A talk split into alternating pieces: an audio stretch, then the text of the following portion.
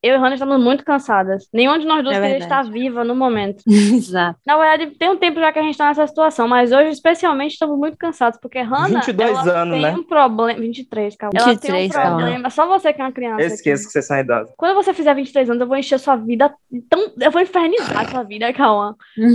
Cauã, eu vou infernizar sua vida. Mais, Eu vou né, passar o dia inteiro fazendo você pensar que você tá esclerosado, que você não lembra das coisas. Você vai ver se não. Você vai mandar mensagem, eu vou falar, quem é você? Vou passar o dia inteiro sem falar no grupo, ainda vou falar com o Hannah, vou armar tudo. Você lembra daquela situação do, do- do- da rádio que leu o livro é, da- de, de coisa de alienígena e causou uma histeria coletiva na cidade? Pronto, eu vou Uhum. fazer Sim, isso. Paquíssimos com o Cauã. Só que pra fazer parecer com que ele tenha amnésia recente. Ódio.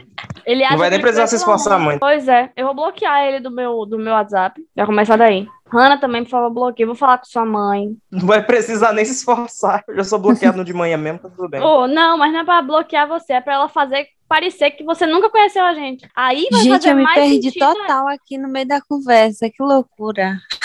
Não, não tá fazendo sentido nenhum a conversa mesmo. É, eu tô aqui viajando, olhando pro nada assim. Uma coisa Scooby, né, Pedro Scooby? Exato. Infelizmente. A situação tá muito complicada pra mim, porque eu tô usando o microfone de lapela, só que a lapela é na camisa, né? Você prende na camisa, Sim. eu estou sem camisa, logo a lapela está presa no meu mamilo, tá tão dolorido. Tá tão desagradável. Até o final do Hum. episódio vai ficar com um lindo piercing. Muito bom, muito Tal bom. qual Renata, o Pilsen inflamado, Oh, inchado. não- o Oh. negócio dela não foi nem o, o inflamado, foi o. Foi a toalha. Foi a toalha enganchou e puxou pra dentro do furo Que a bolinha do piercing. Delícia. Cauã imitou uma mosca, vocês viram que legal? Quem é que começa essa merda desse programa? Eu não sei, gente, eu tô com o meu amiga. roteiro só, eu não tô com o roteiro do. Eu tô com o roteiro, mas eu não tô consegui abrir, não. Ô, Hannah não tá com roteiro, não, cara, é mentira dela. Eu não tô, não, mesmo. Que começa É minha por isso que amiga eu tô Olga. perguntando. Sou eu? Ai, De tá. novo? No último não É. fui eu também? Olga, Porra, o é mesmo mais discurso que eu faço toda vez. Você, vá. É porque você tem um peso midiático maior, sabe? O alcance é maior. Bobajada. É, É. você já apareceu no Instagram do Piscirico. Você é uma menina Você nunca muito vai me deixar em paz com isso, né, Cauã? Jamais, jamais. Ô, meu Deus, Grande momento. hoje. Gente, deixa eu contar um negócio, deixa eu contar um negócio. Eu esqueci de contar pra vocês. Não. É porque é muito importante. Ela conheceu o Piscirico. Não, não, não. Eu abri minha, minha caixa de. Porque o Instagram tem uma caixa de, de, de mensagem que ela é principal, né? Que, tipo, aparece lá, todo mundo que manda direto aparece. Mas se alguém que você não segue ou que você já não falou antes no Instagram começa a te mandar mensagem, vai pra uma outra caixa. Que é, tipo, ela fica É escondida. verdade. É, Eu pronto. Aí vira e mexe eu olho, porque já a, a Darkseid, a primeira vez que falou comigo, falou por e-mail e mandou mensagem por lá. Então eu sempre olho, porque de vez em quando tem alguma uma coisinha. Aí ontem de manhã, Surpreendente. cedo, me deu o estalo de olhar.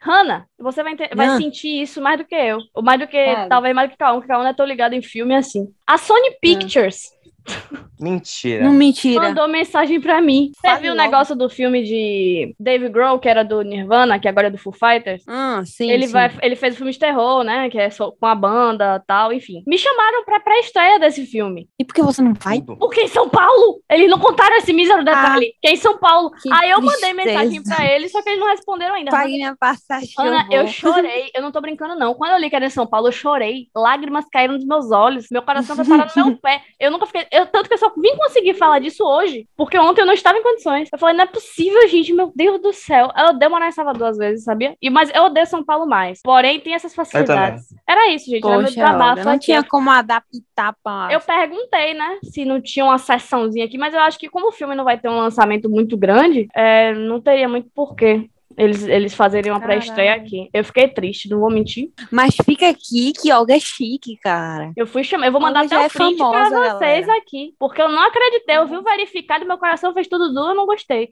Eu achei que eu ia infartar. Tudo E foi uma boa notícia, Eu não depois gostei. Eu achei que eu ia infartar. Aqui, eu vou, eu vou emoldurar esse print aqui. Eu vou emoldurar, mandei. aí. Moldure, moldure. Mandei aí. Terror no estúdio Achei você 666. Se Dave Grohl estivesse Poxa. presente, aí eu infelizmente ia ter que comprar uma passagem mesmo. É uma Aí, pena, né, eu ia essa ter que dar essa investida, entendeu? Olga, mas tu calculou o Uber X, o Uber X, porque de repente. Calma, eu até pensei quanto ficaria pra eu fazer um jogo Olha, ali um taxímetro. motorista do 99 Pop. É isso, porque às vezes o é mais 99 em sai mais em conta. Mas É. ele não aceitou que eu pagasse no arroba e aí não deu. Ah, é difícil, viu? É complicado, você entende? É assim, o problema, Olga, não é nem ir, porque você acha uns que vão, o problema é faltar. Porque eles Poxa, indo é. pro shopping marketplace, eles te deixam, mas talvez na volta eles não consigam passageiro, entendeu? Aí não, não É seja jogo pra eles. complicado. Fique É por conta complicado. da alta da gasolina. Mas em outro cenário eu acho completamente possível. É, é, porque aí para suas bandas de Simão Filho já é difícil. São Paulo, que fica ali a uns É. 100 metros, é pior ainda, eu acho, né? 100 Sim, sim. metros, é. É uns 100 metrinhos, né? 100 Não, metros é de. Simões Filho. Exato. Odeio Por São favor, Paulo. alguém pague a passagem pra Olga aí, pra essa estreia. Muito que Vamos fazer uma difícil. vaquinha online, por favor. Ser moradora de Salvador. Muito difícil. A gente tem Eu um mar, acho que mas a eles gente não sabiam que tu era daqui, Oportunidades. Eu acho que não. E, eu, e tipo assim, eu sempre falo isso e nas minhas, nas minhas fotos tem a localização, né? Então quer dizer que eles nem olharam meu perfil. Mas fica aí, tudo bem. Eu não tô triste, não. Eu, eu não se engane, eu não estou triste. Eu só tô Chorando. Olha, eu tenho vários amigos que te seguem, que, tipo, não sabiam que eu te conhecia e que ficaram surpresos quando eu falei que você era daqui de Salvador. Acho que olha pra essa tua cara aí de atriz de Hollywood e pensam, meu Deus, é de LA, é de LA e tal. E tinha aí, quando fica sabendo que você é do Costa isso- Azul, que é do por outro isso lado da, Quase da toda rua. vez eu apanho do- da galera lá no Pelourinho. É difícil. Não. Eles, eles me ameaçam pra pintar meu braço do Lodum. Eu falo, não, amigo, eu moro aqui. Eu falo, moro o quê? Já viu sua cara? Moro, moço. É complicado. Eu amo Yoga encontra a gente tão picareta que a pintura, na verdade, é da Timbalada. Eles chegam com a pintura do Lodum. Oh, Tentaram um golpe na minha amiga. Foi mal, Cauã. Eu tô Pra você ver triste. que ela não é daqui mesmo. Eu tô muito triste. No Isso máximo, a pintura neon da MC. Loma. Eu perdi os três neurônios aí com essa brincadeira da Sony. E eu só tinha cinco, entendeu? Já Bichinha. são 10, já passou das 10, os outros dois já pararam de funcionar. Eu tô aqui tal qual o meu carro na reserva. Não Carro, tá fácil. Olga. Que carro. Olga? O carro tá no meu nome, tá? Eu só não dirijo. Ah, é? Uma laranja. Laranja de esquema de corrupção. É, Loga Pois Maria. é. Parente, tudo tirando moto Shinerai no meu nome. Pelo amor de Deus, galera, começa esse programa aí. Já passou 10 minutos já, esse lelele. Esse lelé é ótimo. Foram 10 minutos mesmo, olha. Ela tá atenta. Ela cronometra, ela. Eu falei na merda aqui sem saber de nada.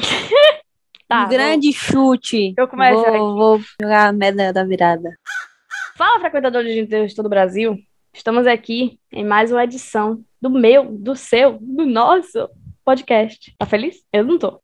Eu não ouvi nada, Olga. Que é isso? Ô, gente, como é que você não ouviu? Eu falei aqui. Eu ouvi. Você Foi ouviu? um discurso lindo que ela fez, Ana. Você perdeu.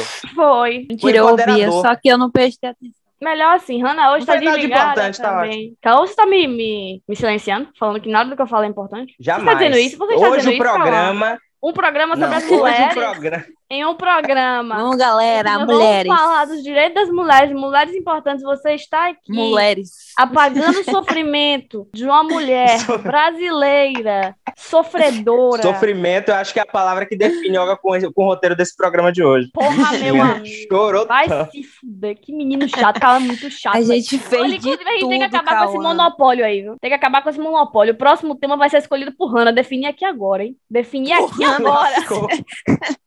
Não, minha filha. TBT Definir três. aqui agora. Até quinta-feira da semana que vem. Da semana que vem, não. Dessa quinta-feira, 15. Cauã vai ter umas 5, porque, porque Hannah vai manter o mistério. Ela vai manter o sigilo. ela vai decidir, não vai falar nada pra ninguém. Cauã vai estar em casa convulsionando. Repare se não vai. Vem aí, clássico Dizendo do dia. Flamengo.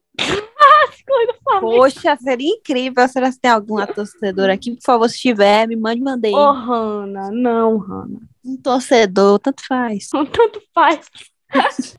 tá difícil assim, minha amiga. Eu achei que você tinha feito uma seletiva já. Eu tô, apenas pessoas bonitas, por favor, né? Tá, tudo bem, vamos lá. Vai, Cauã. Vai, Cauã? Cauã. Vai, Cauã. Não é Cauã? Hanna que explica o programa, gente. Ah, Cauã, é, eu tô sem roteiro, véi. Porra, Eu eu só tô com o meu Olga aqui. começa, a Hanna explica e eu falo o meu nome, que é a minha parte. Eu, hoje eu tô aqui nesse Cauã, programa ele meu tá fazendo, ele tá fazendo aqui Eu tal sou um qual. Vocês já viram aquele cartaz do McDonald's? No Dia da Mulher, Feliz Dia da Mulher. Em comemoração do Dia da Mulher, nós só Só temos tem mulher trabalhando trabalhadoras hoje. aqui. Só tem mulher trabalhando. É Inferno. Cauã. Olga. Você é machista, Olga, passou, machista. Você é Olga. machista. Ô, hoje é 17 de março, a gente tá trabalhando no lúdico aqui. Passou dia da mulher já, entendeu? Então por que você Não. falando fazer uma esse referência. tema ainda, caralho? Eu quero falar de destruição, eu quero falar de assassinato, de morte, pacto com o demônio. E você Mas me você vai falar falar, de. amiga. Eu falo sobre isso todo dia, né, Hannah? Infelizmente. Falo com as paredes aqui, se Exato. deixar. Sim, galera, esse programa aqui, que todo mundo já conhece, fala sobre nada que preste. Eu espero que vocês continuem acompanhando, porque realmente está cada dia mais difícil conviver com esses dois. Então, é isso. Vamos lá. Vai, Cauã. Inclusive, neste sábado, daqui dois dias após essa gravação, a gente vai estar na laje de Hanna de novo. Eu sou Cauã. ai, nós. Eu tenho minha bifola passável. Se Hannah não me chamar pra casa dela, eu vou na porta dela presencialmente pegar de volta. Carne tá caro. Aqui é Vocês tão achando Hannah. o quê? Aqui é a Olga. E o tema, Olga? E hoje nós vamos falar sobre mulheres. Boa. Importante. Grandes mulheres, O programa na da- verdade, galera. Começando com Flyslane. Boa. Boca Rosa. Karen Kardashian. Não, não, não. Você foi longe demais. Aí não. Foi longe foi longe demais. Pablo Aí, Vittar. tudo bem. Aí, nesse caso, melhorou um pouco. Tá, cadê a vinheta?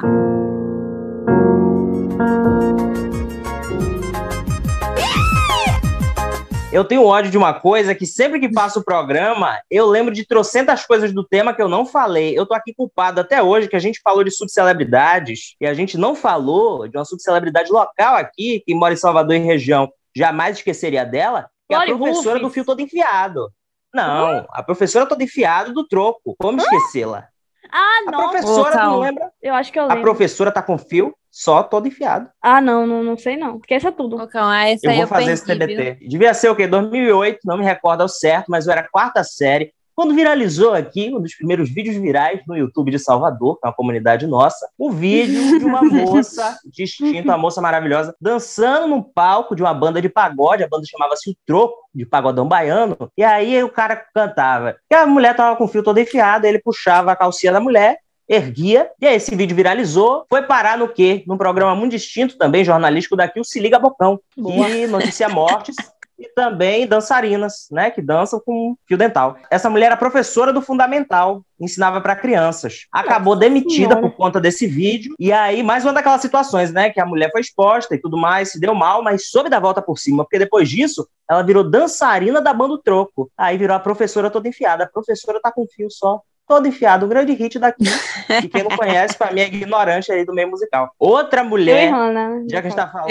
Exato. Exato. ideia. Se vocês pesquisarem professora todo enfiado no YouTube, vocês descobrem. Outra não. mulher importantíssima que a gente não essa. falou foi a mulher múmia, que era importantíssima. A gente falou das mulheres fruta, mas de uma mulher cadáver, uma mulher que estava ali mumificada, a gente não comentou, que era a mulher múmia, que fez muito sucesso no Domingo Legal, que era a Laura Keller, que ganhou o Power Couple depois. Ela que briga com Gretchen, que Gretchen bota o fã-clube da Sula, o fã-clube do Tami, o fã-clube dela, pra ela não levar o prêmio. Mulher vai o quê? E leva o prêmio, entendeu? Acho que os fã-clubes gostaram dela. Que brigou com André Surak, brigou ao vivo no Super Pop. Enfim, era um Nossa, apanhadão que eu queria Muito fazer. confusa com mulher múmia, porque ela falou mulher cadáver. E aí eu tava aqui.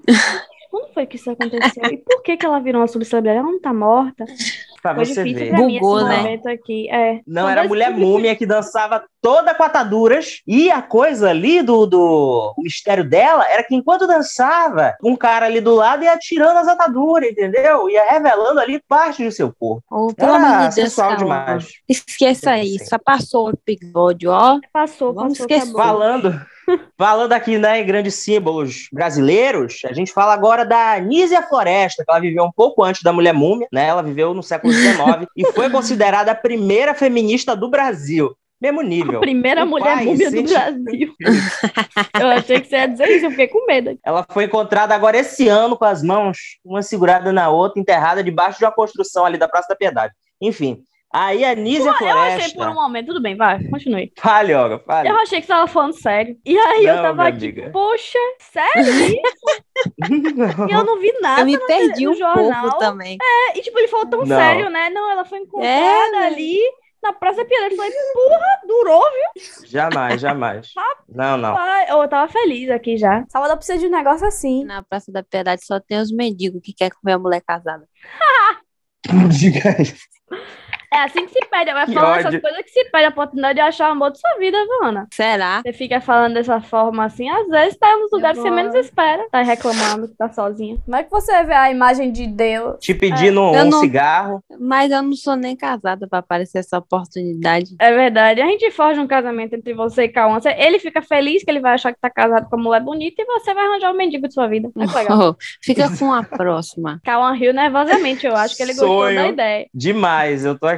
Continue animado. com a história da feminista múmia. Eu me perdi. Depois eu falo, Hanna, que você teve um surto, você ficar com vergonha depois. Eu digo que foi um É. surto psicológico seu. Vai pra quem não Deus. está entendendo, é bom contextualizar, turminha. Falando em grandes mulheres. Pra quem não está também- entendendo, você mora embaixo de uma pedra? Por quê?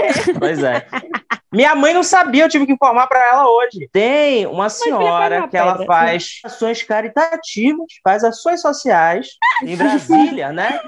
Eu não sei muito sobre o caso, mas aconteceu em Planaltina, na rua Vila Serena. E aí, é... eu não sei o nome da rua, não. É que sobrou Mas comida do almoço. Aí ela deu pro mendigo e Isso. quando voltou pra casa, ela comeu o que sobrou do almoço. Isso, isso, isso. Entendeu? Aí ela queria, ela queria fazer a caridade dela. E aí, embora fosse uma mulher casada, ela teve ali uma relação sexual com um morador em situação de rua em Planaltina, no Distrito Federal. O marido dela dizer que fez orações, ele não sabia onde a mulher estava, mas fez orações para Deus guiar ele no caminho certo. Ele foi no Ai. caminho, encontrou o carro parado na esquina, tava a mulher e o cara tendo relações. Ele espancou o rapaz em situação de rua, achando que era uma situação de estupro, mas a mulher confirmou que foi consensual. A grande questão é que ele diz que ela tem problemas psicológicos e tudo mais, e que ela tá se tratando. Não, mas sério, eu achei até uma atitude legal da parte dele, tá defendendo ela e tal, dizendo que ela tem filhos pequenos, tem a família, para as pessoas respeitarem. Na verdade, tudo foi um surto, um problema psicológico dela. E se foi mesmo um problema psicológico, eu espero que ela fique bem, que ela se recupere. Mas a minha torcida pessoal, o que o Wendel Paulo de Moraes quer, é que ela tenha passado a perna no bodybuilder Eu e tenha também. saído para se divertir com carinha na rua. É tudo que eu quero. Mas se Eu não também. espero que ela fique bem. Seguindo, pessoalmente Floresta, espero. turma.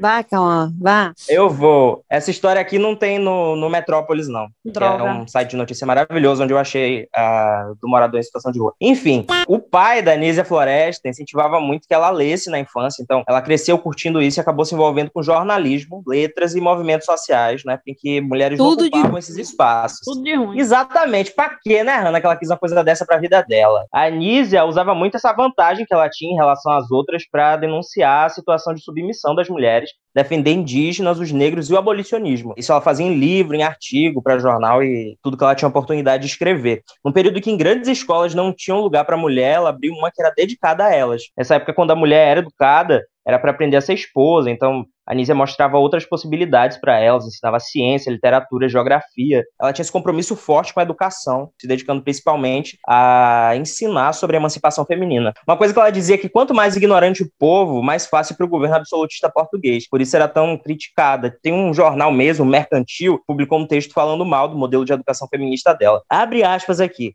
Trabalhos de língua não faltaram. Os de agulha ficaram no escuro. Os maridos precisam de mulher que trabalhe mais e fale menos. Olha que Ah, beleza, tá, né? Uma frase, uma frase que podia ter sido dita facilmente por alguém do governo Bolsonaro E ou pelo Danilo Gentili afins. É, Pois é, muita gente boa aí hoje em dia que reproduz esse tipo de pensamento. Falando no governo de Bolsonaro, no próprio Dia Internacional da Mulher mesmo, o Procurador-Geral da República fez um discurso super bonito aí, homenageando as moçoilas, dizendo que hoje elas têm o prazer de escolher a cor da unha que vão pintar, o sapato, e que pouco importa o tipo de escolha que elas façam. Isso era uma homenagem. Eu fico aqui no questionamento, fã ou hater? Vai ficar aí realmente a discussão. Olha só, hoje em dia ela tem direito ao mínimo, né? Que legal. Ao- abaixo do mínimo. Escolher a cor de esmalte, pelo amor de Deus.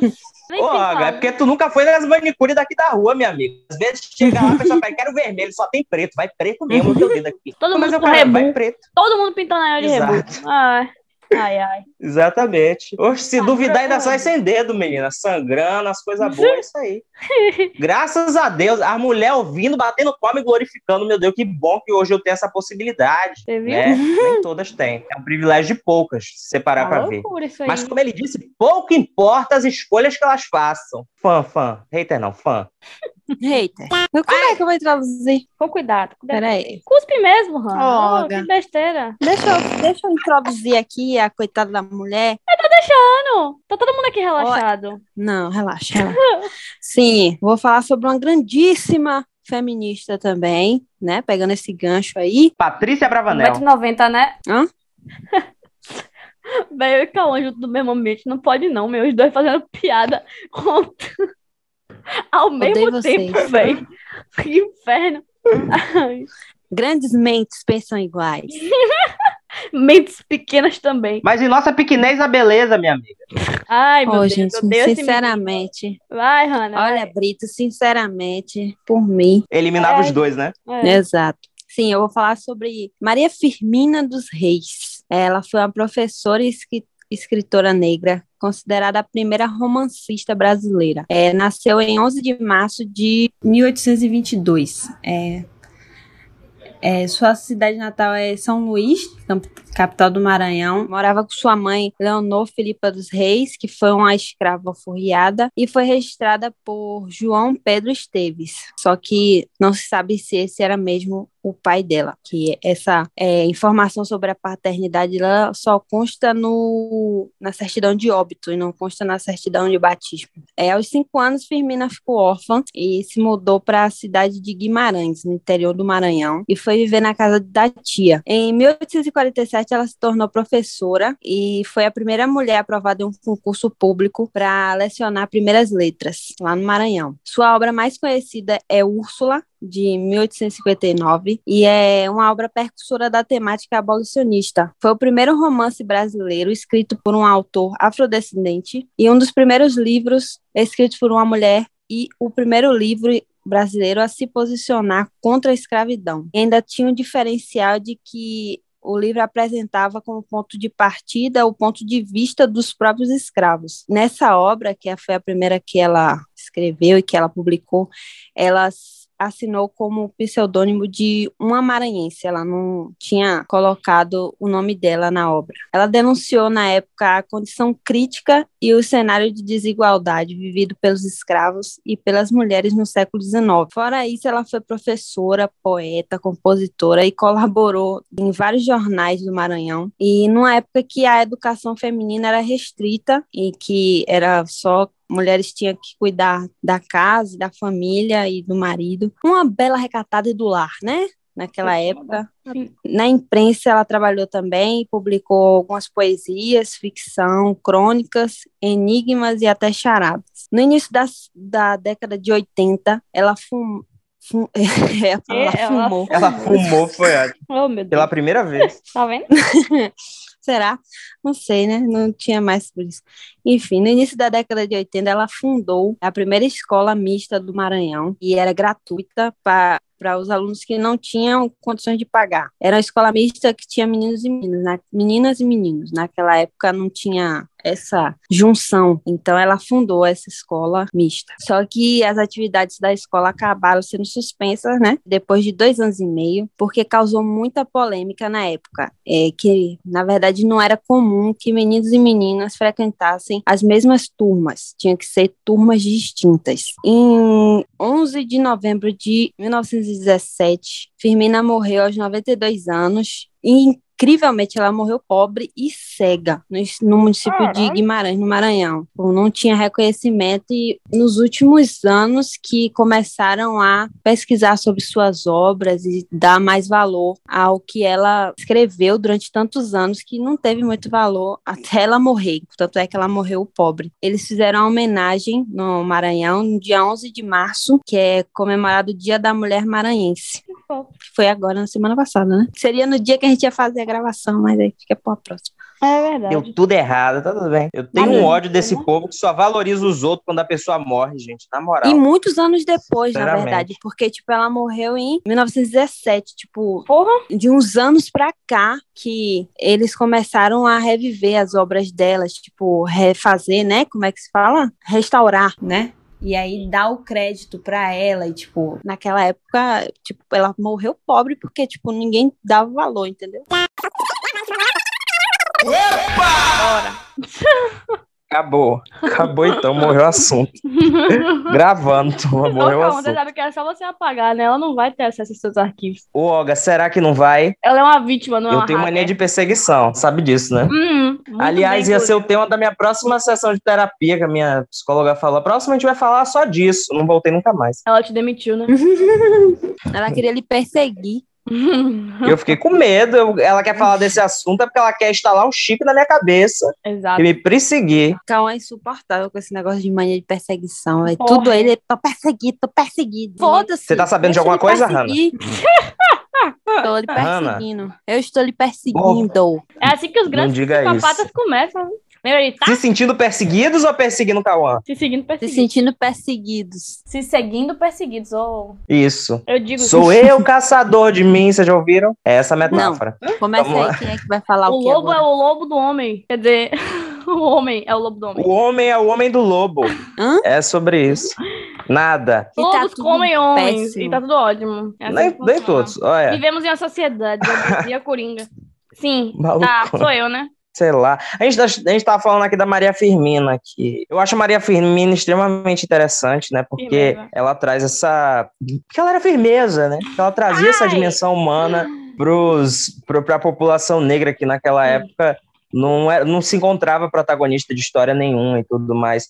É, ela traz também um realismo que difere muito das histórias que eram contadas naquela época, que era aquele hipernacionalismo, né? Meu Deus, o Brasil perfeito que eu amo, Bolsonaro 2018, capetão. Então, ela é de extrema importância para a história. Fico triste agora com essa notícia que a Hannah contou, de que ela morreu, não, mentira, de que ela morreu na pobreza, né? Chateado, fico chateado, não sabia não. Tô tal qual Alcione, naquele vídeo que ela vai manda um beijo pra alguém no show dela e avisa que a pessoa morreu, ela fica chateadíssima. Sim, sim. é Sou eu ótimo. agora. É você de novo? Não, sou eu agora sendo Alcione. Ah, tá. Nossa senhora. Eu fiquei preocupada. Falei, não, peraí. Agora é você falando da mulher das tatuagens. Não à toa, a nossa amiga aqui mais rabiscada ficou a cargo de falar da Maldi, Maldi, Maude. Muito Fica o mistério. Totalmente. Ui! É, a Maúde, eu não sei como é que se pronuncia também. Eu fiquei aí no ar, porque, enfim, tem muito tempo essa história, esse negócio, então fica difícil a gente saber de fato a pronúncia, como é que funciona. A gente entrou em contato com a Ascom dela, não obteve retorno até o fechamento dessa matéria. Exato. Então vamos estar falando do Maude mesmo. Qualquer ia coisa, ela pode entrar em contato aqui, mandar um áudio. aqui. Ô, gente, pausa é, aqui que os eliminados estão brigando, já eliminados. Gente, deu um tempo. tá Os eliminados do? BBB?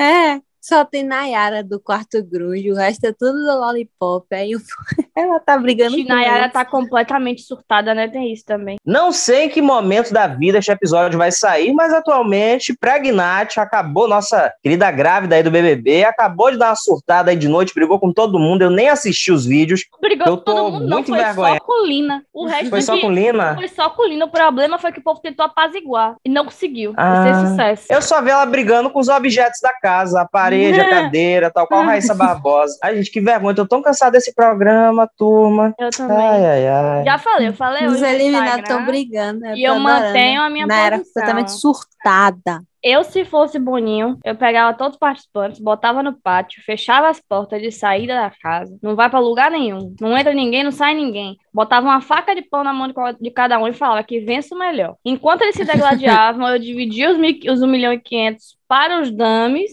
Acabou.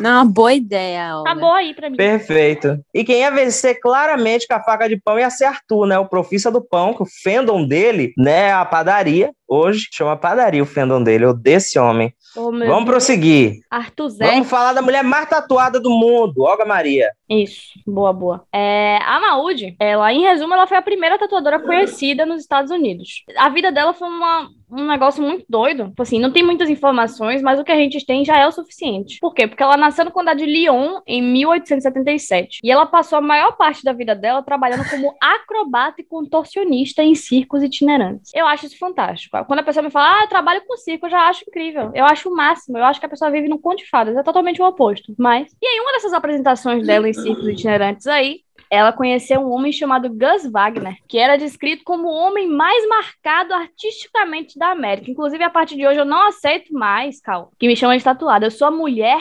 marcada artisticamente. Eu vou botar isso no meu currículo. A caveira no seu tornozelo diz outra coisa. Picasso, é abstrato. Picasso. Ah, tá. Amigo, tem Arte moderna. vendidos por milhões aí. Se eu arrancar minha perna fora, você vai ver. Você vai ver se eu não vou vender por milhões. E aí, papo vai, papo vem. Gus virou pra Maúde e falou: tá, vamos dar uma saidinha? Vamos, vamos jantar fora, velho. Vamos, vamos dar uns beijinhos. Aí ela falou: tá bom, eu vou, mas só se você me ensinar a tatuar. E ele ensinou. E aí, a agulhada vai, a agulhada vem. Eles se apaixonaram, ficaram loucamente apaixonados um pelo outro e alguns anos depois se casaram. Eles dois tiveram uma filha chamada Loveta, que eu acho muito nome de personagem de filme de Tim Burton. E com nove anos, Loveta aprendeu a tatuar. Com 9 anos eu provavelmente estava comendo terra e botando minhas Barbies pra fazerem um casal e expulsarem o Ken. E eventualmente Loveta virou tatuadora também, assim como o pai. Com o passar do tempo... Mas isso mais tarde, né? Já com 12 anos. Eventualmente, é.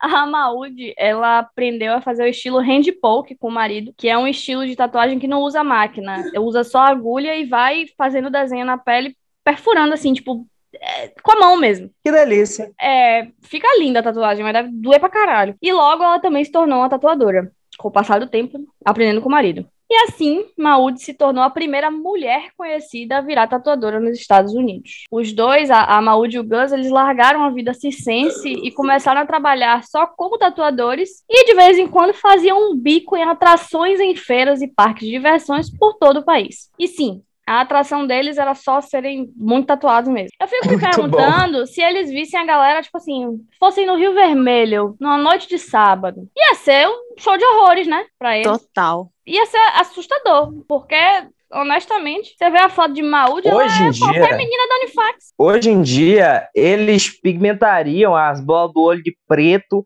iam instalar dois chifres na testa, iam bifurcar a língua, iam estar aparecendo na rede TV. A Maúde, ela morreu em 30 de janeiro de 1961, em Lawton, Oklahoma.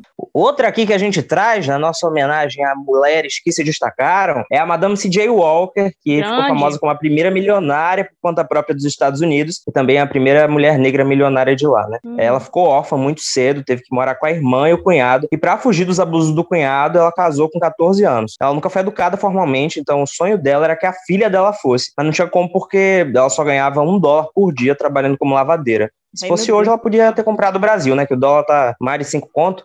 Hoje, a indústria da beleza, a gente já sabe que ela é omissa com, com as pessoas negras, faz aquela coisa liberal podre com a estética delas, mas naquela época era muito mais complicado. Então, o que elas tinham para usar no cabelo era muito mais destrutivo, tipo água sanitária. Uhum. Aí ela tem um problema capilar sério por conta disso e conhece a Anne Malone, que já investia nessa área, também era uma mulher negra importantíssima. Elas se desentendem em dado momento, né? Porque a vida é isso, a vida é treta, é sangue nos olhos, é gente tendo problema com gente no mercado de trabalho, a gente sabe que é. E aí a Madame C.J. Walker, nessa altura, estava casada com um cara que manjava muito de publicidade e foi multiplicando o dinheiro e ficou riquíssima, investindo aí no ramo da beleza, muito baseada também no que ela aprendeu ali com a Anne Malone, com a fórmula que ela já usava. A mídia foi alimentando muito essa rixa delas, né? Como se não tivesse lugar para que as duas pudessem brilhar, para que as duas pudessem crescer no mercado, como se só pudesse eleger uma. A história da CJ acabou muito mais conhecida porque ela tinha uma história de superação muito maior. A Anne, por exemplo, tinha sido educada, tinha uma vida um pouco mais confortável e tal. A Madame C.J. Walker, inclusive, foi responsável por grandes encontros culturais de artistas negros que aconteceram na casa dela, foi considerada uma patrona das artes e ganhou série na Netflix aí recentemente.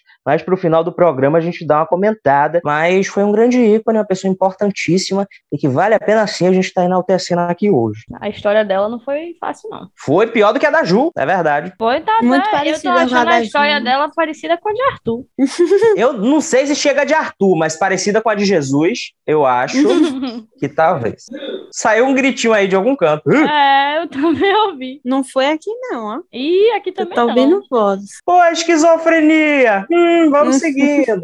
Eu acho que estão os dois esquizofrênicos, que eu também escutei, tô preocupada. Ô, Hanna, não é sua vizinha doida, não, minha amiga? Prometo. Não, pior que não, ela tá quietinha. Foi um grito masculino. Ah, que bom. Não duvide, Olga. É, Você já assistiu Psicose? já. Ah, menina, é meu pai, ele tá. Ah, graças a Deus. Que bom que era seu pai, então. Ah, Hanna. Porra, Ei, valeu. Feliz que era uma pessoa. Eu já tava aqui pensando, meu Olga Deus, comemorando. as brincadeiras que eu fiz, falando que o, o, o andar de baixo do, do, de lá do prédio de Hanna era assombrado. Olga Podia comemorando a doença do pai da amiga. Muito bom. Não, eu tô Show comemorando aqui. que eu não tô ficando esquizofrênica, é diferente. Pô, Olga, não tenho tanta certeza. Mas vá, Hanna, é. prossiga aí com o programa. Tá, vamos aqui falar de uma grande pioneira, que não é. Não, gente, peraí que travou. Atualmente, Não. né? Uma grande pioneira, mas que não é a primeira. Vamos lá. Isso, boa, boa, é isso aí. Sim, eu vou falar de grandíssima Amélia. Re... Oh, gente, eu não sei falar inglês. Amélia Earhart. Não é assim? Ela foi uma grande pioneira da aviação nos Estados Unidos.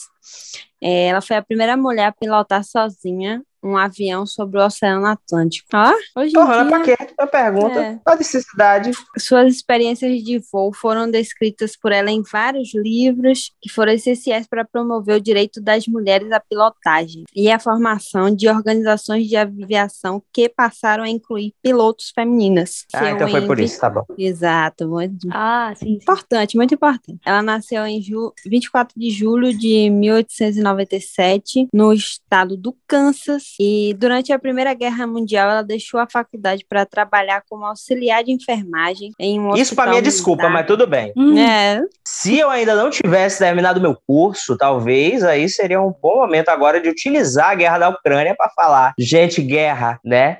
Não dá pra prosseguir com os Exato. estudos. Isso pra... quem quer dar um Tá jeito, sabe, Hannah? Eu acho isso. exato, eu também acho, concordo. Esses dias eu tava falando aqui com manhã sobre morar em outros lugares, né? Morar em outro estado. Aí ela virou pra mim e falou assim: menino, não é nem bom nessa época que a gente tá de guerra. Eu falando de morar, sei lá, São Paulo, Rio de Janeiro, entendeu? ela não é nem bom. A desculpa melhor da mãe que quer que a pessoa fique colada, né? O bom. O desespero. Se você se mudar, sua mãe infarta. Tem, tem a ciência disso. Sim, sim. Se mudar de. de Ela não tá aqui casa, preparada. mas- é, pelo amor de Deus. Tá até preparada pro infarto já. Dito isso, separe sua roupa preta. Porque. Não fala coisa dessa. Vou falar, tá, tá no fora, né? Desculpe, eu esqueci. Vai. Eu tava no Viva Voz. Me perdoe, amigo, eu esqueci mesmo. Meu Deus do céu. Que Caralho. constrangimento me geraste. Ela Ai, tá do ai. seu Deus. lado, né, calma? Tá mandando beijo pra você. É sério? E chorando. Ah, é- você tá brincando, né? Mentira, pô. Bobagem. Vai, mãe. Ela É brincadeira, pô. mãe. Vai, Ana, fala aí. Oxe, Tá, mãe. Algo assim. Desespero, velho. Puta que pariu. Tá, vai. Sim, enfim, durante essa, essa estadia, né? Ela falou, ah, vai. Tipo assim, é ela que tem que ler. Por que você tá se incentivando? É, exato. Sim, deixa eu continuar. Grande Berta. momento. Eu deixo, vai. Oh, meu Deus, tô com Enfim. tanto medo. Ô, Hanna, você é uma mulher empoderada, você não precisa da minha permissão, não. Vai lá, siga seu caminho a hora que você quiser, ou não siga, você que sabe. Depois dessa merda dessa gravação ficar ruim, aí você vai me Totalmente enfiar no meu cagada ouvido pra eu aqui. refazer porcaria de porra de áudio. Eu não vou mandar áudio nenhum. Tá bom. Ah.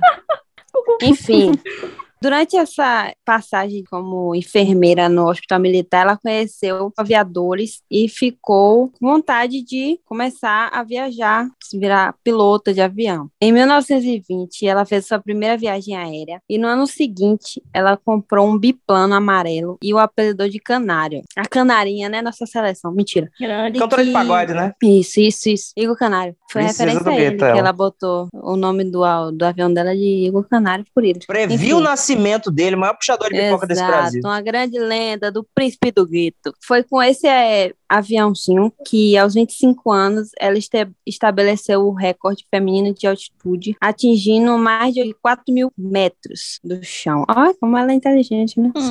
Em 1928, ela foi a primeira mulher a atravessar o Atlântico de avião como passageira, junto ao piloto Wilmer e o copiloto Louis. Após 21 horas de voo, quando aterrissaram no país de Gales, ela se tornou uma sensação da mídia, Eu lembro, saiu no Choquei. a única mulher entre os caras. Em 1932, ela sobrevoou o Atlântico sozinha e dessa vez como pilota, e o seu sucesso levou ela a fundar a 99, uma organização de aviadoras. Ainda assim, ela ainda queria fazer mais voos, ficar mais famosa e queria se tornar a primeira mulher da volta ao mundo. Então, em, Ô, junho, é, em 1 de junho de 1937, ela deixou Miami para realizar seu sonho. É, Morrer. ao- pois Sim. é.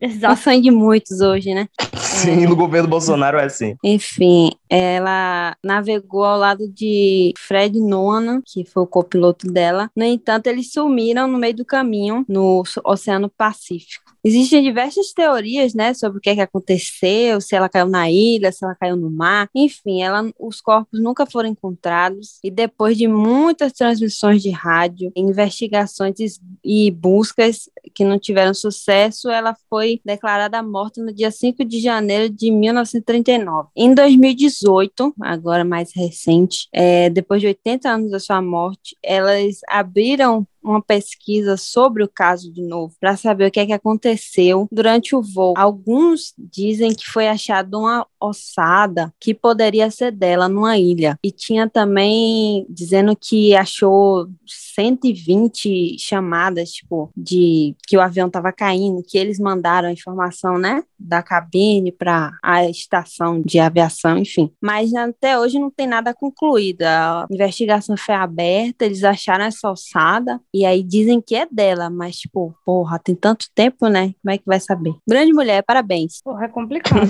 não tem nem muito como saber de fato, mas é isso, muitos anos, né? Morreu, ela morreu, né? Mas. É. Será? Morreu no acidente se morreu tinha depois. chance de, tipo, se tinha chance de resgate ou não, ninguém sabe, né? Eu acredito tiver- em finais felizes. Eu tenho pra mim que ela tá lá curtindo até hoje essa ilha paradisíaca, tá curtindo a beça. Oh, Deus. Inclusive, eu acho que seria uma injustiça a gente falar dela e a gente não voltar aqui outro dia pra falar de outro ícone da aviação, que é o padre do balão. No dia do homem, Porra, eu venho aqui pra defender esse ícone. Oh, O padre que se amarrou em várias bexigas, numa cadeira, e saiu voando aí mundo afora. Tá curtindo até hoje. No céu, com Deus. Enfim. Eu pesquisando aqui sobre a Amélia, teve um detalhe importante aqui que eu acho muito legal de pontuar, né? Para trazer identificação entre os jovens. Ela tinha sinusite, que é uma coisa que tá super em alta hoje, né? Todos os meus amigos têm quase. E aí eu achei importante anotar aqui e pontuar com vocês. Era isso. Obrigado pela sua informação. Representatividade importa, né, Han? Tá se sentindo aí Muito, empoderada Com agora? certeza. Eu me senti muito representada, obrigada. Eu fui designada pra falar Não de... fale, não. Finja que é natural. Eu fui designada. Me obrigaram. Ai, gente, a verdade. A. Eu verdade é que Olga né? queria vir aqui. Fazer humor e piadas, cara. Não, Olga queria vir aqui e falar, na verdade, de homens, entendeu? Porque ela odeia. Ela, Olga, ela é a maior. Como chama? Né? Misândrica. Ortodontista, não. Como chama quem tem ódio por mulher? Eu esqueci ela. Ô, calma, eu sou misândrica, eu não gosto de homem. Misógina! Coisa feia, a mais misógina desse. Eu não gosto de homem. Ninguém gosta de homem. é Na ela. verdade, qualquer pessoa que tem um mínimo de consciência não gosta de homem. É verdade. Disse ela agarrada. Eu gosto A de alguns, eu gosto de dois. Que tá prestes Boa. a se tornar um, né, Cauã? Droga, siga aí, minha amiga. Você tem muitas palavras pra dizer, né? Tá Eu te admiro a se tornar tanto. um. Viu? Te admiro Sua tanto, diga aí. A forma que você está me tratando aqui nesse programa, ela vai, ela vai concretar Ela querendo virar o jogo, só porque ela distratou manhã aqui na estante ao vivo, manhã saiu correndo chorando. para, Cauã. Eu tenho Mentira, brinquei, mãe, ela viu? te ama. Ah, tá. Eu tenho número de mãe, eu posso perguntar a ela. Tudo que eu quiser. Pronto. Cauã me designou aqui a falar de Malala Yousafzai. Como se pronuncia o sobrenome dela? Não sei. Eu sei pronunciar o primeiro nome já é mais que suficiente. Tá ótimo pra mim. Todo mundo sabe Malala, é se você jogar no Google, Vai vai, aparecer o sobrenome, ela. aí você clica naquele botãozinho que é um, um alto-falante, ele vai falar o sobrenome pra você, você mata a sua curiosidade, aproveita e me manda um DM falando, que aí já me poupa tempo. A Malala, ela atualmente é uma ativista pelos direitos das mulheres e das crianças, e com 17 anos ela se tornou a pessoa mais jovem a receber um Nobel da Paz. Entendeu porque que não dá pra fazer piada com essas coisas? A mulher é importante, coitada. A mulher é muito importante, não tem como. A Malala, ela nasceu em 97, no Paquistão, e já começa que lá, não sei como estão as, as coisas agora, de fato, não sei. Mas na época... Olga, recebi informação agora, tá de boa, viu? Fazendo Tá sol, que tem Não. fuso. Tá, tá ótimo. não se celebrava quando a menina nascia, apenas quando meninos nasciam. Tipo assim, se nasceu a minha sua família, ô meus pêsames, que pena, vai pra cozinha. É tipo assim. Lá, inclusive, é um dos locais onde as mulheres não têm voz em praticamente nada e são obrigadas a casar cedo. Esse seria o caso de Malala, se a família dela, felizmente, não fosse uma família que apoiava a filha em tudo. Inclusive, o nome dela quer dizer tomada pela tristeza. Eu achei importantíssimo pontuar isso aqui. Putz. É, ela foi, na época, uma das poucas meninas paquistanesas que tiveram acesso à educação. E isso porque ela tinha muita vontade de estudar e porque o pai dela era professor. Ele era dono de uma escola. Então, ele sempre incentivou isso na filha. A mãe também incentivava muito. E talvez por isso e pela força de vontade, como eu falei que ela tinha, em pouquíssimo tempo ela se tornou fluente em três idiomas. Eu tenho 23 anos. Eu falo dois idiomas. E um porque eu era nerd na infância. Acabou. Vivia... Nerd não, geek. Eu vivia no computador. Só por isso. Fiquei triste com essa informação. A escola em que a Malala estudava, que era a que o pai dela era dona, foi obrigada a fechar depois que o Toli... O Tal... Vixe Maria. Umas palavras difíceis Tá que tá nesse difícil a roteiro. dic- Você não pode falar a nada, de Você não tem centavos, local né, de amiga, fala pra hoje? falar, não. A dicção péssima Não hoje. pode falar nada. assim. Ah, que bom. Ai, ai. Olga, ai. enquanto você reformula, os idiomas que tu fala é português e miguxês do Orkut, que tu disse Isso, que aprendeu porque mexia muito no computador. Exato. Eu aprendi internetês com o bloguinho da Turma da Mônica. Boa. Eu busquei, né? Mas enfim. O menino que tinha uma roupa no cabelo, assim. Alguém lembra disso? Não, ninguém. Eu lembro, eu bom, lembro. eu sabia que você lembrava, calma. Só tava, você só tava com Eu não esquecer. Orkut. Eu lembro, mas o áudio aqui é tão ruim no Zoom que quando você falou que o menino tinha uma roupa no, no cabelo, me soou outra coisa. E eu fiquei um tempo, turma da Mônica, será que é mesmo? Aí depois eu lembrei do personagem. Uma Lola, calma. A escola em que a Malala estudava, que era do pai dela, foi obrigada a fechar depois que o Talibã tomou o território onde eles moravam. Isso foi mais um combustível para a indignação dela pela forma com que a educação era tratada. O Talibã, se você mora embaixo de uma pedra ou não gosta de assistir jornal, tá tudo bem também. Desvalorizando nossa profissão, tudo bem, ninguém tá te questionando aqui. O Talibã é um grupo fundamentalista islâmico que tem como uma das leis, entre muitas aspas, a proibição das mulheres de estudar e trabalhar, e eles punem esses delitos com execuções, amputações e linchamento público. E para se ter noção, no período em que eles ficaram no poder no Paquistão, os homens eram proibidos de raspar a barba e as mulheres, além de todas as outras proibições, como se já não fosse suficiente, elas também não podiam ir no mercado, ou seja, não tinha sequer aí poder comprar um tomate, um negócio, nem isso podia. Fazer uma feira aí na paz, né? Não tinha Exatamente, comprar uma maciante, nada disso. Tristeza, ode odiei. como. É. Nota zero. E aí, nesse período, as escolas que aceitavam meninas, que eram poucas, as escolas mistas, foram ameaçadas de serem destruídas caso não fechassem as portas, e foi por isso que o pai de Malala teve que fechar. E quando eu falo destruídas, não é tipo entrarem lá e, ah, vou jogar a cadeira aqui na parede, não, era explodir o espaço mesmo. Então, realmente era uma coisa muito preocupante que não tinha muito como ser evitada, caso eles ficassem abertos. E em 2008, com 11 anos, a Malala criou um blog onde ela defendia o direito das meninas de frequentar as escolas, sempre apoiada pelo pai. Ela escrevia sobre o pseudônimo de Gul Makai e falava sobre como era viver num local dominado pelo Talibã, o medo que ela sentia nesse processo e toda a indignação dela ao redor disso. Com 12 anos, ela já tinha voltado à escola, ela escondia o uniforme dentro da mochila para poder ir para o colégio sem ser atacada no caminho, já que era uma prática muito mal vista, principalmente com o governo terrorista que era totalmente contra a educação das mulheres. E mesmo após a expulsão do Talibã dessa região, a milícia continuava de olho no que acontecia nos arredores. E Malala, que ainda militava na internet pelo direito das meninas à educação, que acabou se tornando uma paixão dela, né, a luta, começou a ser alvo de ameaças de morte. Não só ela, quanto a família dela. E o que agravou essa situação foi quando, no final de 2009, a BBC revelou que quem estava por trás dos textos anônimos no blog era a Malala. E isso só aumentou... Parabéns. BBC. Véi, eu não, isso Muito é inacreditável, man. Como é que faz uma porra dessa, véi? A mulher, a minha tá lá no lugar que eh, tá, até agora tá sendo ameaçado por um grupo extremista. Ah, vamos falar que era ela que escrevia? Bora, bora.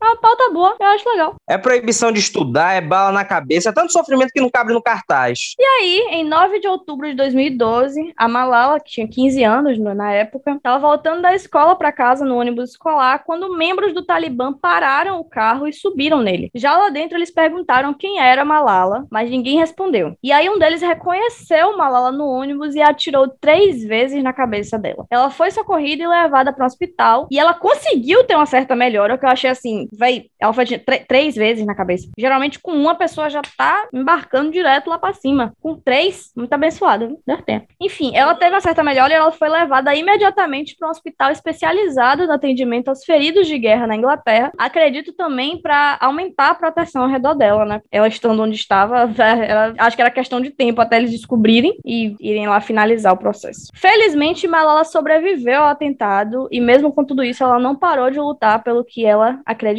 Em 2013, ela foi convidada para discursar na Assembleia de Jovens das Nações Unidas, que foi quando ela falou a frase marcante dela, que diz que uma criança, um professor, um livro e uma caneta podem mudar o mundo. No mesmo ano, foi publicada a biografia chamada Eu Sou Malala, que conta toda a sua trajetória, e mais tarde foi criado um fundo que leva o nome dela, que é usado para promover a educação das meninas paquistanesas. Em 2014, aos 17 anos, Malala recebeu o Nobel da Paz, se tornando a mais jovem ganhadora do prêmio. Eu não queria ser prima de Malala, não, viu, velho. Deus é mais. Difícil, ser né? um tormento, As reuniões né? de família, você viu Chega que sua prima é ganhadora do prêmio Nobel? E você, você aí, aí? jogando League of Legends? Que horrível.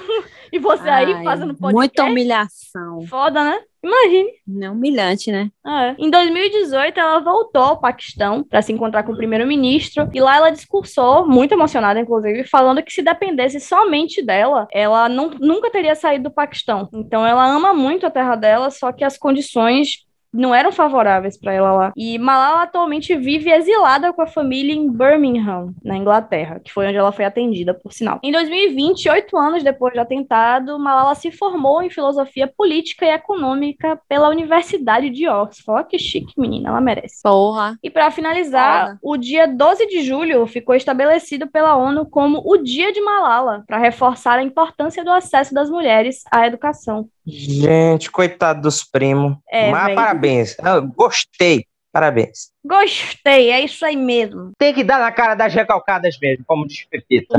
Eu fico muito triste que ela tenha que ter levado três tiros na cabeça pra que se atentassem à situação da- das meninas no Paquistão, mas É sempre assim, né? Infelizmente. É, infelizmente. Alguém tem que se lascar muito para que as autoridades prestem atenção. Vide aí outra grande mulher que a gente também precisa citar, que é a Maria da Penha, né? Pois é, e que hoje em dia vira piada, né? A Lei Maria da Penha, mas enfim. É falha, é, gente, mas antes dela a violência contra a mulher é ainda mais naturalizada, né? Então, pelo menos existe. Você liga seu 190 aí, souber de qualquer coisa, ouvir os vizinhos gritando, você ligue pra polícia. Não Eu fique nessa que- de que briga de marido e mulher não se mete colher, não. Meta se mete colher, sim, meta a garfo, meta faca, meta o que você quiser, meu amigo. Meta Só- Só tudo. se meta no Meta. meio. É, Isso, exato. porque, honestamente... Porra, às vezes não estão nem brigando, eu vou lá e me meto só pela fofoca, imagine. Só é sempre fofoca. importante estar atento. Não é assim, Importante. jornalismo. Colhendo informações, colhendo fatos. Isso, isso. Pra gente não encerrar sem citar uma galera importante, tem também a Marsha P. Johnson, que era ativista pelos direitos da população LGBTQIA+, e de outras minorias marginalizadas nos Estados Unidos também. Ela era famosa principalmente por conta da rebelião de Stonewall contra a repressão policial. Como ela era trans e negra, eram dois marcadores sociais que tornavam ela foco dessa repressão, né? Então foi muito importante para a luta. Fica a citação também a Maria Quitéria, nossa Mulan baiana, Elzinha, que eu tô sempre citando também, a Marta Grandes. do futebol, a Juliette, que inventou o Nordeste. Peraí, não E- isso. Grande, grande. Cauã é o maior cacto que existe no Brasil e em Nossa. Salvador. Eu sei. Ele é muito. Ele tem o- a discografia toda de Juliette na casa dele. Em Porra, todo o Brasil, inclusive em O Salvador. show que tiver aqui, ele vai estar lá pra assistir. Vai, você acha que não? Hanna, não diga isso não, não fale isso de mim não. Você Todo sabe, Hanna, que a nossa diferença é Mara, não sou só eu que sou o cacto aqui não. Você sabe andar de bicicleta? Não. Não, eu que nunca fui atleta, mas a É, Hanna daqui, sabe. que Hanna também nunca foi atleta, não. Droga, eu sou atleta, eu ando de Pintou bike. um clima. Hum, Não, não pintou não, que eu sei andar de bicicleta, viu? Fica pra uma próxima. Então eu não sei, acabou aí. Ela sabe, eu não sei. Pronto, mas Cauã também nunca foi atleta. E aí, Hanna, onde é que está seu Deus agora? Que situação. Não entendo, não. Fica pra uma próxima, galera. Ô, Hanna, você que prefere rap, eu sou Margador. Hanna, a última vez que a gente foi na casa dela, ela fez freestyle. Uma situação da cabeça do menino que isso é tão ruim, ele tem problema psicológico. Não faça isso, não. Pior que eu não posso nem me defender, porque é verdade. é muito triste a pessoa não ter um argumento. Bora, Roga, as indicações. Puxa aí a indicação. Puxa Vamos para a indicação póstuma da semana.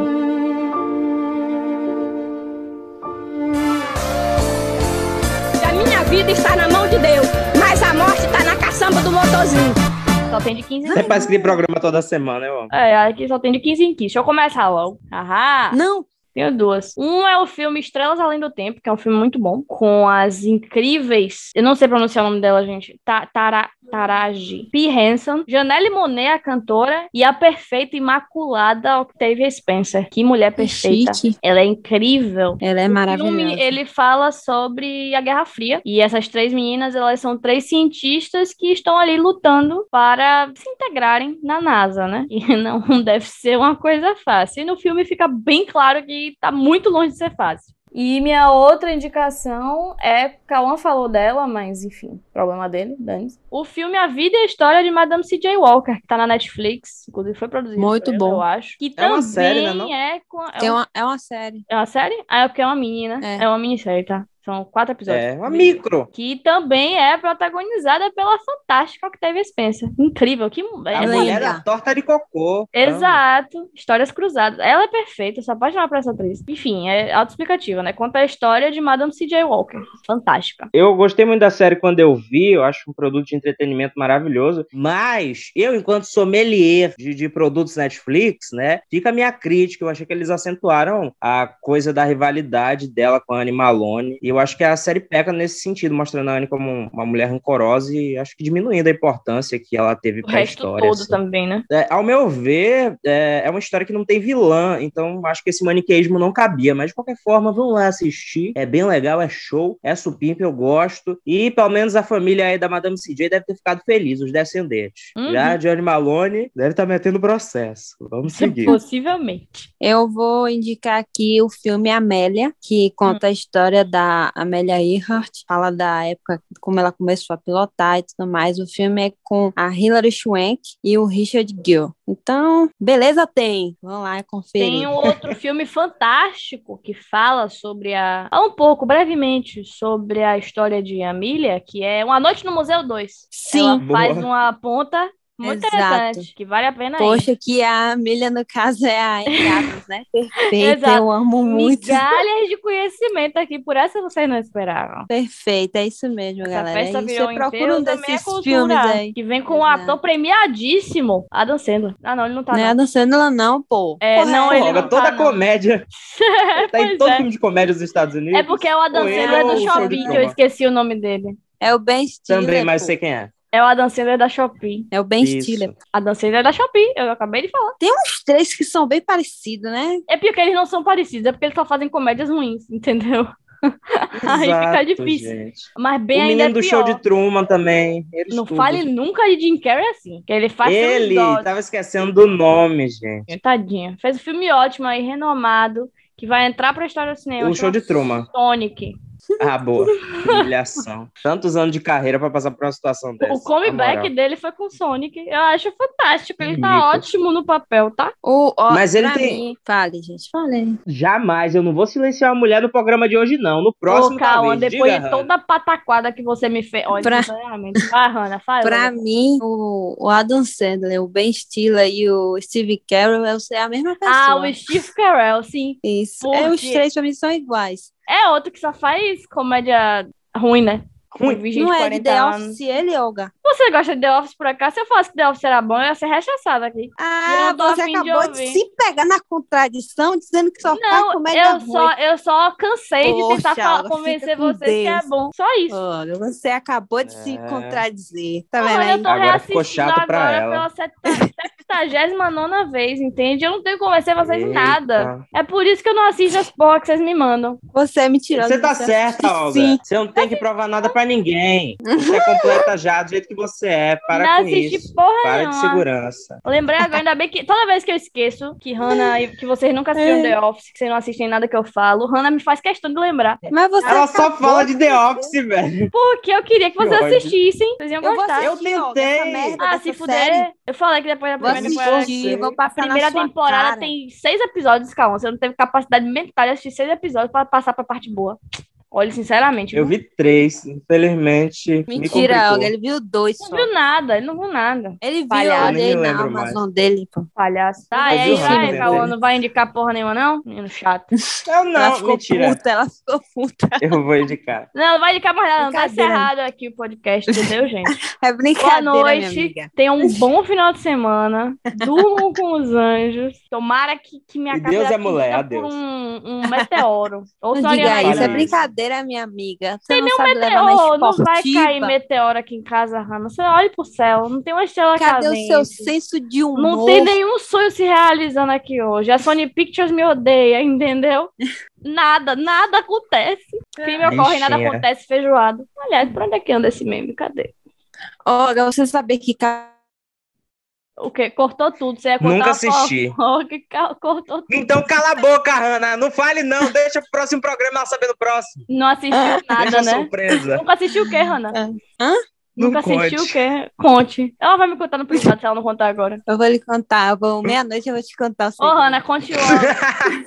Em nove minutos. Gente, a minha recomendação Não, não quero É. saber. Se você não contar a fofoca, eu vou, eu vou desligar. Fica aí. Não, né? Que é ele, ele, importante. ele disse que assistiu uns dois episódios. Não assistiu nada. Pan a gente Tommy. sabe. Ah, não assistiu nada, né? Eu não assisti Pan e Tommy indicar. ainda. Eu tava terminando outro, mas eu vou assistir essa semana. Não, viu? mas Cauã não assistiu nada do Pentome, né? Ah, é, ele diz ele, né? O problema dele que ele tá perdendo é ele, então ela vai com isso, não.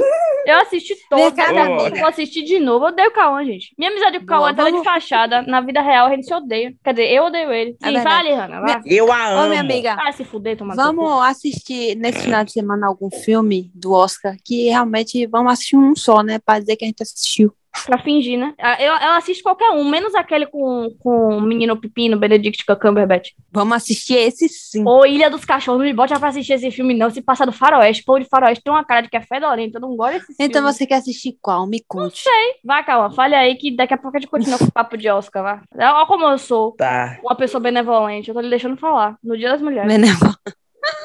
É uma mulher bondosa. Uhum. Então, Dando uma unha de branco pela paz. já que hoje, né, vocês podem escolher a cor da. Muito bom, a cor das unhas. Vou recomendar aqui. Se fuder, velho.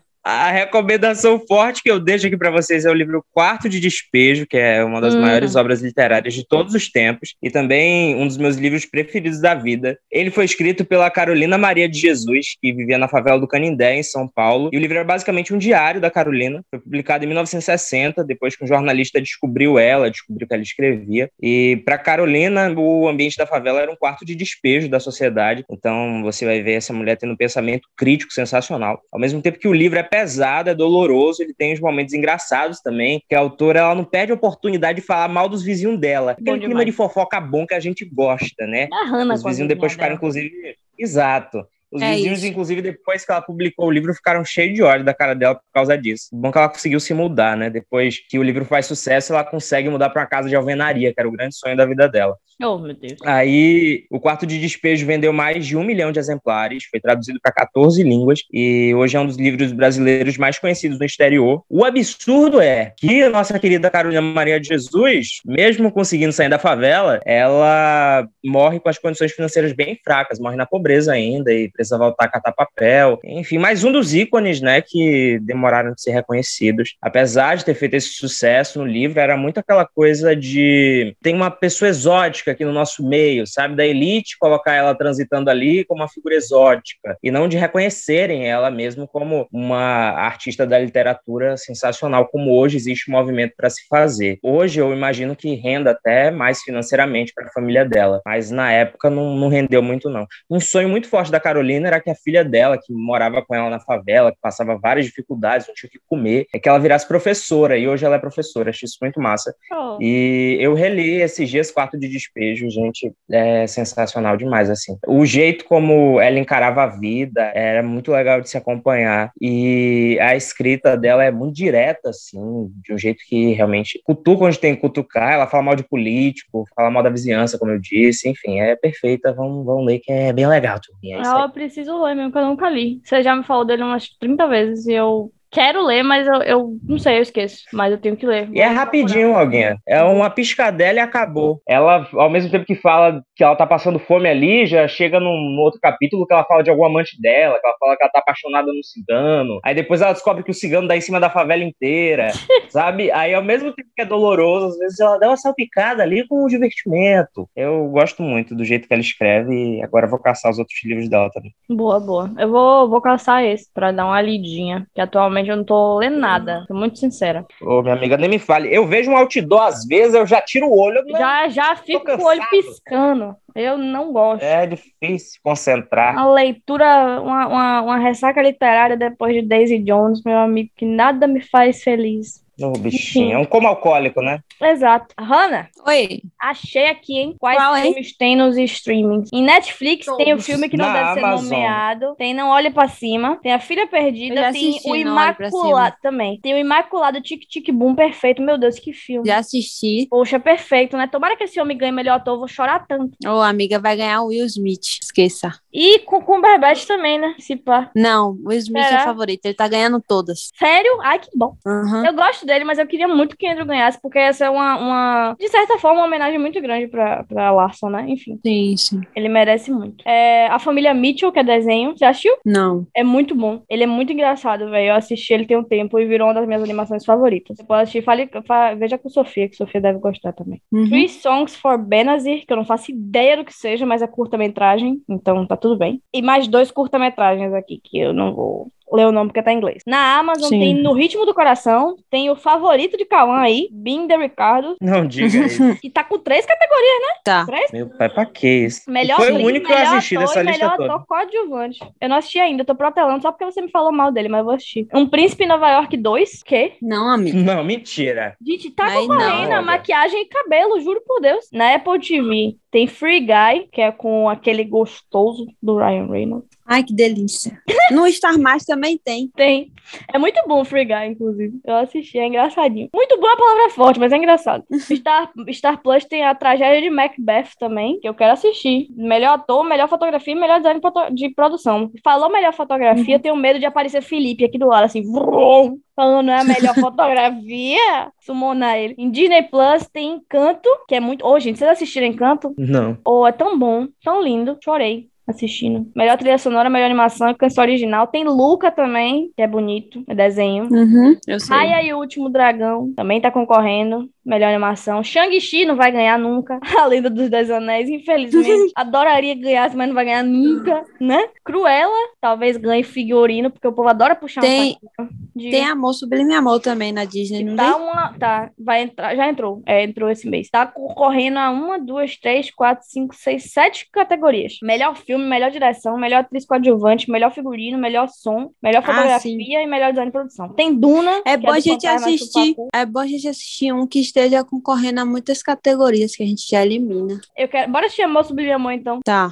Tá na Disney Plus. na Disney. Ah, eu não tô usando só Disney Plus, então não vai cancelar. Ih, coisa boa. É... Tragédia. Você quer que eu use a sua? Eu uso, não, tem Não. problema. Ah, tem Duna que eu odiei, achei horrível. Não vou mentir. Dormi o filme todo. Você assistiu chato. não? Eu não assisti Eu não ainda. assisti, eu dormi. Riga eu assisti, eu gostou muito, mas eu achei chato pra caralho. É grande, né? Muito Eu queria grande. assistir o de Will Smith, no caso, King Na Richard. HBO Max, a gente pode assistir também. É, Eu também tava com vontade de assistir. Hum, Tomara... É, se bem que o Will Smith ele é bom, né? Então, é. Tem eu não tem é, é, Mães Paralelas também na Netflix, que é, no caso, Penelope Cruz, que tá concorrendo a melhor atriz. Então ficou Amor Sublime Amor, King Richard. Falta um, hein? No Ritmo do Coração, um musicalzinho, galera. Amor Sublime Amor também é musical, boba. Dois, então, que a gente mais gosta. Fechou aí. Acabou. Cauã quer entrar no surubão cinematográfico?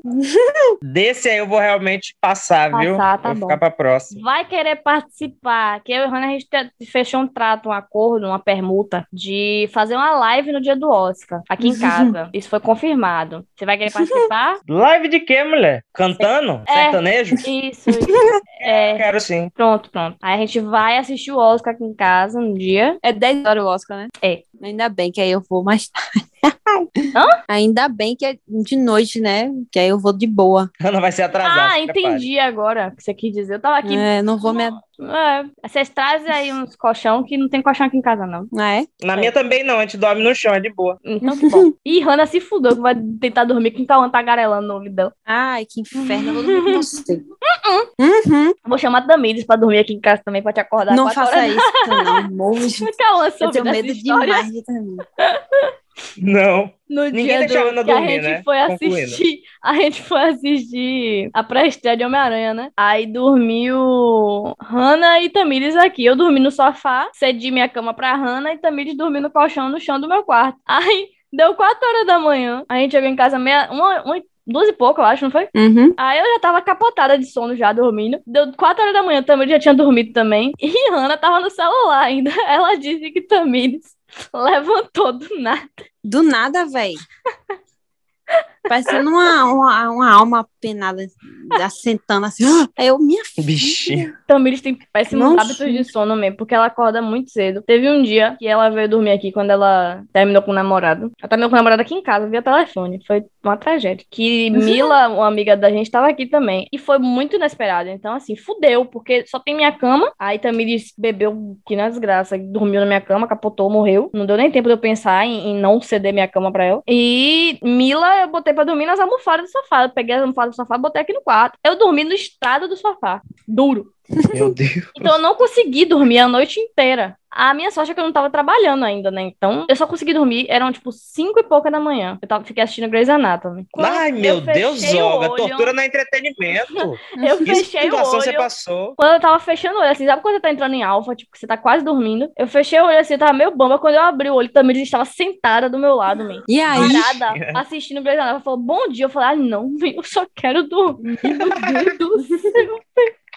Velho, eu fiquei em ponto de chorar, man. Eu juro por Deus. Meu Aí, Deus. quando o Mila acordou, eu falei, boa noite. Fui pro quarto da minha mãe dormir, velho. Não falei nem dei tchau pra ninguém. Porque fo- a gente, eu levei um susto com o Tamiris do meu lado, meu Deus. Na hora que eu tava. Oh, coisa horrível. É, faz medo mesmo. Eu tomei um susto também, menina. Pavor. Aí, enfim. Beijo, Tami, que tá ouvindo a gente agora. Pobre coitada. Amo, agora ouvindo. ela é best friend forever, mas você tem péssimos hábitos noturnos, Tamiris. Na verdade, você tem ótimos verdade. hábitos noturnos. Eu que tenho péssimos hábitos noturnos. Fica marcado aí esse final de semana. Dia 28, É quando né? mesmo? O Ah, Oscar tá. vai ser dia 28, mas pra assistir, É domingo ou é, ou é sábado? não, não.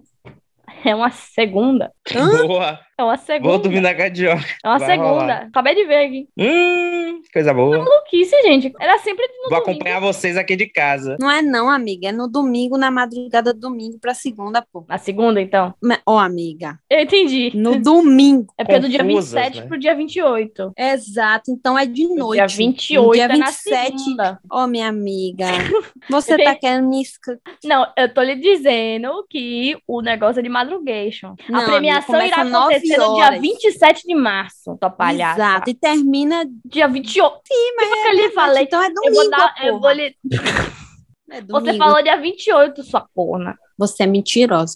Ela falou, tá provada aí nas câmeras. As câmeras- O Brasil tá É vendo. dia 27. É dia 27. Eu li aqui já, houve um equívoco. Tá bom, entendi já. Pronto, a gente Então marca tá, esse é isso, galera. aí? Encerramos aqui o programa. a gente Tchau, falou boa mais que deveria. noite. Fica com Deus. Espero que vocês fiquem com Deus ou É a frase de Cauã. preferir. Isso aí. Se você quiser, fica com, com gente feia também. É da sua preferência. Não tem nada a ver com isso. não. não aconselho muito, né? Mas vai da sua Se você preferência. puder aí. escolher, é vir. Já viveu isso, né, Hannah? Ô, Cauã, foi indireta pra você. Eu senti. Beijão, galera. Até mais, viu?